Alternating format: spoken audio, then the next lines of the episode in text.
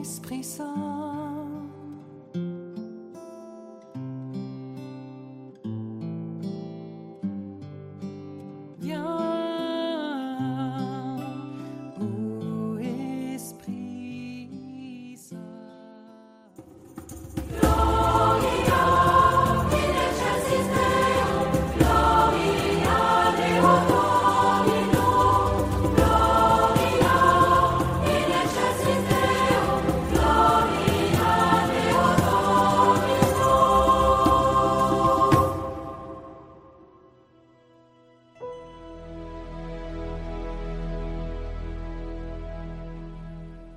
Lecture du livre de l'Exode. En ces jours-là, Moïse se leva de bon matin, et il gravit la montagne du Sinaï comme le Seigneur le lui avait ordonné. Il emportait les deux tables de pierre. Le Seigneur descendit dans la nuée et vint se placer là auprès de Moïse. Il proclama son nom qui est le Seigneur. Il passa devant Moïse et proclama Le Seigneur, le Seigneur, Dieu tendre et miséricordieux, lent à la colère, plein d'amour et de vérité. Aussitôt Moïse s'inclina jusqu'à terre et se prosterna. Il dit Si c'est vrai, mon Seigneur, que j'ai trouvé grâce à tes yeux, daigne marcher au milieu de nous.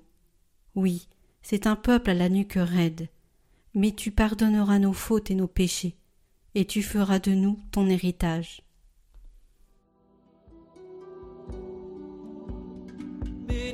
Sois-tu, Seigneur Dieu de nos pères.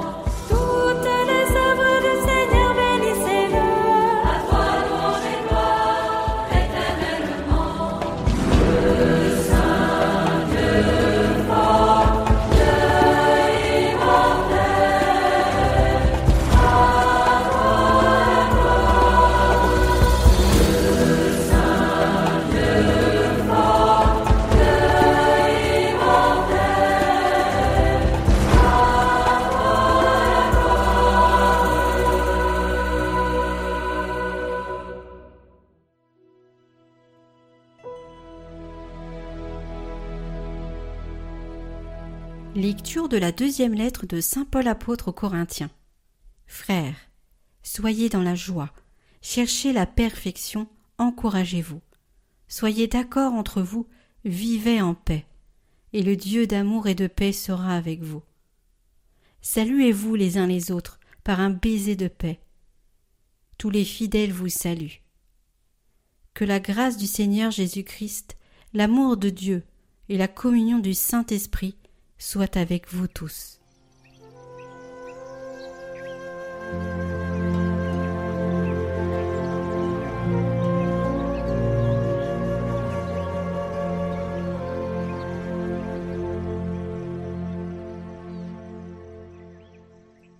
Évangile de Jésus-Christ selon Saint Jean. Dieu a tellement aimé le monde qu'il a donné son Fils unique, afin que quiconque croit en lui ne se perde pas, mais obtienne la vie éternelle. Car Dieu a envoyé son Fils dans le monde, non pas pour juger le monde, mais pour que, par lui, le monde soit sauvé. Celui qui croit en lui échappe au jugement. Celui qui ne croit pas est déjà jugé, du fait qu'il n'a pas cru au nom du Fils unique de Dieu.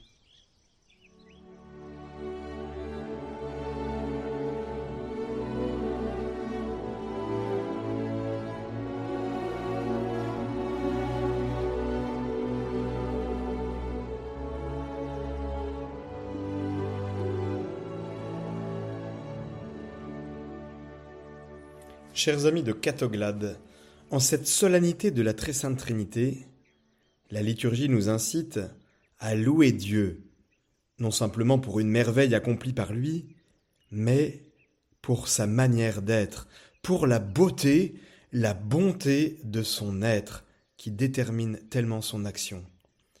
Nous sommes invités à contempler, pour ainsi dire, le cœur de Dieu, sa réalité la plus profonde, qui est celle d'être unité dans la Trinité, totale et profonde communion d'amour et de vie. Toute la Sainte Écriture nous le dit. Plus encore, c'est lui-même qui nous parle de lui dans les Écritures et se révèle comme créateur de l'univers et seigneur de l'histoire. Alors aujourd'hui, nous avons écouté un passage du livre de l'Exode dans lequel, chose tout à fait exceptionnelle, Dieu proclame son propre nom. Il le fait en présence de Moïse, avec lequel, vous le savez bien, il parlait face à face, comme avec un ami. Et quel est ce nom de Dieu? À chaque fois, il est bien sûr très émouvant de l'entendre. Yahvé, Yahvé, Dieu de tendresse et de pitié, lent à la colère, riche en grâce et en fidélité. C'est dans Exode 34, 6. Ce sont des paroles humaines, mais suggérées et presque prononcées par l'Esprit Saint. Elles nous disent la vérité sur Dieu. Elles étaient vraies hier, elles sont vraies aujourd'hui, elles seront toujours vraies. Elles nous font voir avec les yeux de l'Esprit le visage de l'invisible, elles nous disent le nom de l'ineffable.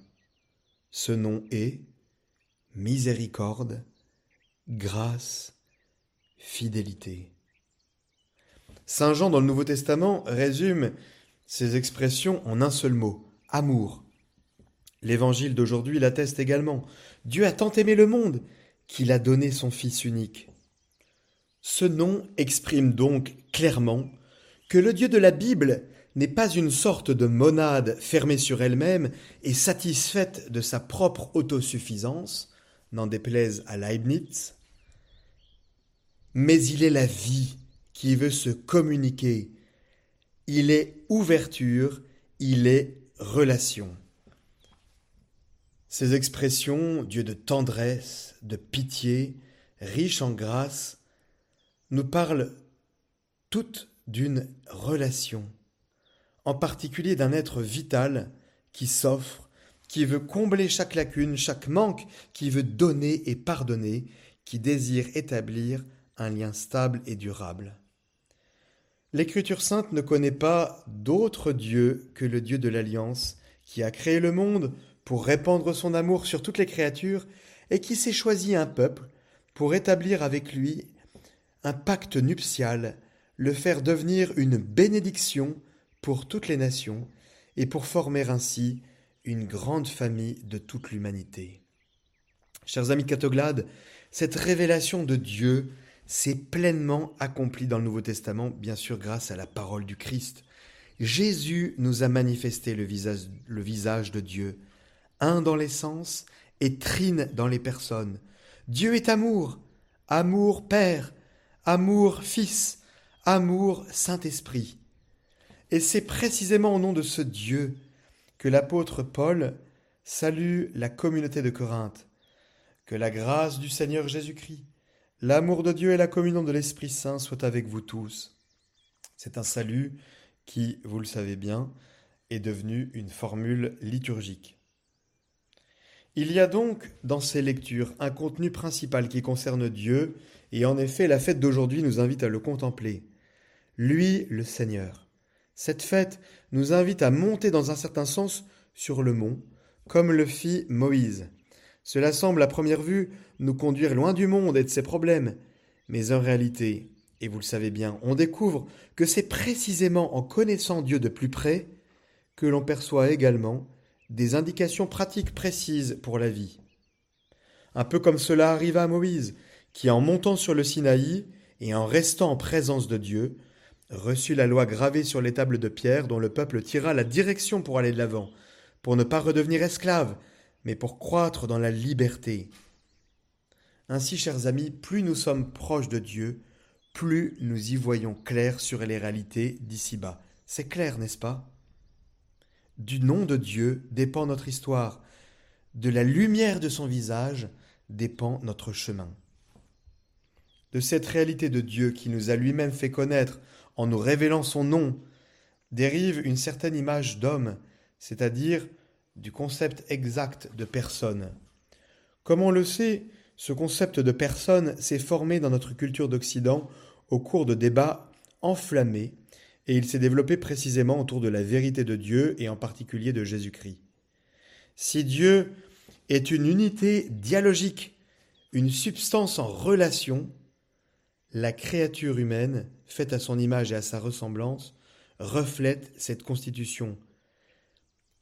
Elle est donc appelée à se réaliser dans le dialogue, dans la rencontre. Nous sommes faits pour la rencontre. Nous sommes des êtres de relation, comme Dieu est relation. Jésus nous a particulièrement révélé que l'homme est essentiellement fils, créature qui vit dans la relation avec Dieu le Père. L'homme ne se réalise donc pas dans une autonomie absolue en ayant l'illusion d'être Dieu, mais au contraire, en se reconnaissant en tant que fils, en tant que créature ouverte tendue vers Dieu et vers ses frères, dans le visage desquels il retrouve l'image du Père commun. On voit bien que cette conception de Dieu et de l'homme se trouve à la base d'un modèle correspondant de communauté humaine et donc de société. C'est un modèle qui existe avant toute réglementation législative, juridique, institutionnelle, et également avant toutes les particularités culturelles. Un modèle de famille humaine, commun à toutes les civilisations, que nous, chrétiens, nous avons l'habitude d'exprimer dès l'enfance en affirmant que les hommes sont tous des fils de Dieu et qu'ils sont donc tous frères. Il s'agit d'une vérité qui se trouve dès le début, derrière nous et dans le même temps qui est toujours devant nous, comme un projet auquel aspirer toujours plus dans chaque construction humaine et sociale. C'est une conception qui se fonde sur l'idée de Dieu Trinité, de l'homme comme personne, non comme pur individu, et de la société comme une communauté, et non comme une pure collectivité. Voyez, chers amis, que du mystère de Dieu Trinité découle tellement de choses sur notre vision de l'homme. Et le magistère de l'Église qui s'est développé à partir de cette vision de Dieu et de l'homme est bien sûr très riche. Il suffit de parcourir les chapitres les plus importants de cette doctrine sociale de l'Église. Et dans cette doctrine sociale, nous trouvons toujours le choix du primat de Dieu. Toute la vie et l'œuvre de l'Église dépendent du fait de placer Dieu au premier plan. Pas un Dieu générique, mais bien le Seigneur avec son nom et son visage, le Dieu de l'Alliance, le Dieu qui a, fait sortir son peuple d'Égypte, le Dieu qui a ressuscité Jésus des morts et qui veut conduire l'humanité à la liberté dans la paix et la justice.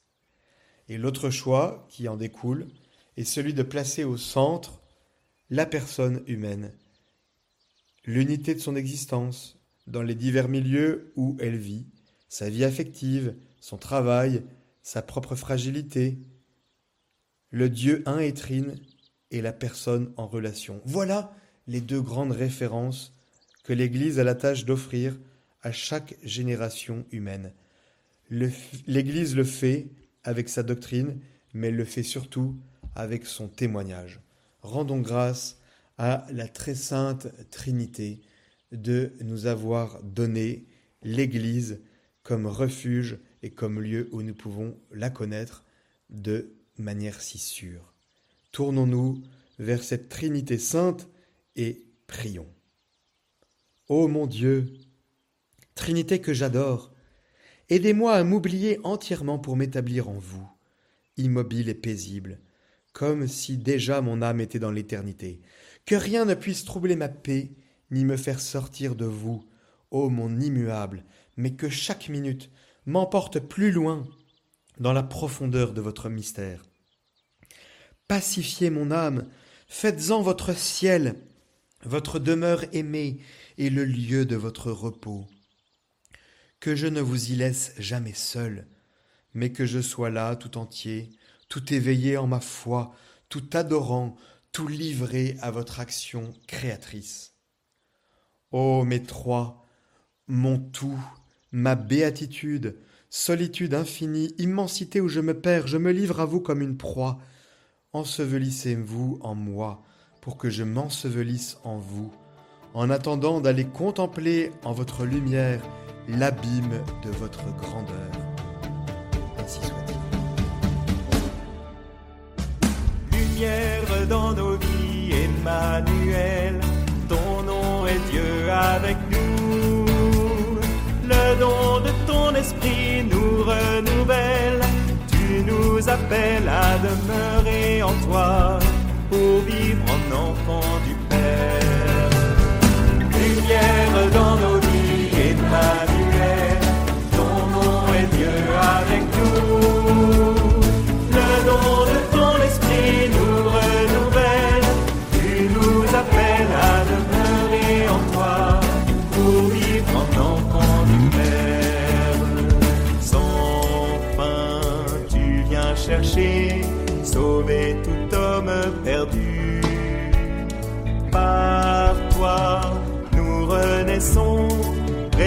toi,